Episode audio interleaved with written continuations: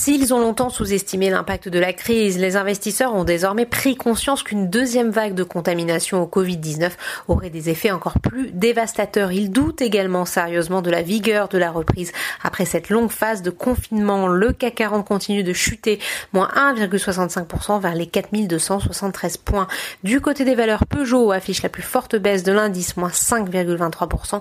Le constructeur automobile est pénalisé après avoir annoncé hier soir qu'il ne verserait pas de dividendes au titre de l'année 2019. Peugeot est suivi par Bouygues, moins 4,62%. Sans surprise, les résultats du premier trimestre du groupe traduisent un très fort impact de la crise.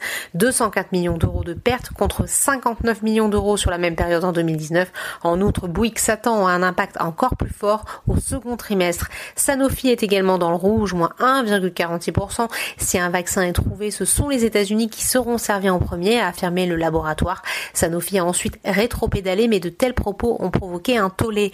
Après avoir lourdement chuté hier, Unibail, Rodamco, Westfield et Publicis s'offrent un rebond et affichent les plus fortes hausses de l'indice parisien plus 2,21% pour l'exploitant de centres commerciaux, plus 1,90% pour le groupe de communication. Sur le SBF 120, le parapétrolier Technip FMC recule de 6,05% pénalisé par une dégradation de Jefferies à sous-performance.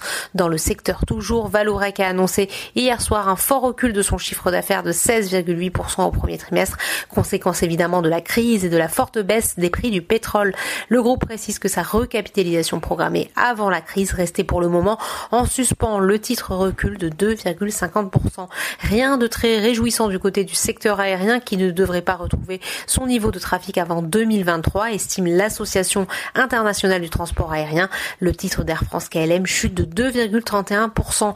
Outre-Atlantique, cette fois-ci, les marchés semblent tenir compte des chiffres du chômage dantesque semaine après semaine. Les États-Unis ont enregistré plus de 2,98 millions de nouvelles demandes d'allocation chômage la semaine passée. Les investisseurs se montrent également très inquiets du regain de tension entre Pékin et Washington qui viennent de monter d'un cran. Donald Trump a menacé de rompre toute relation avec la Chine.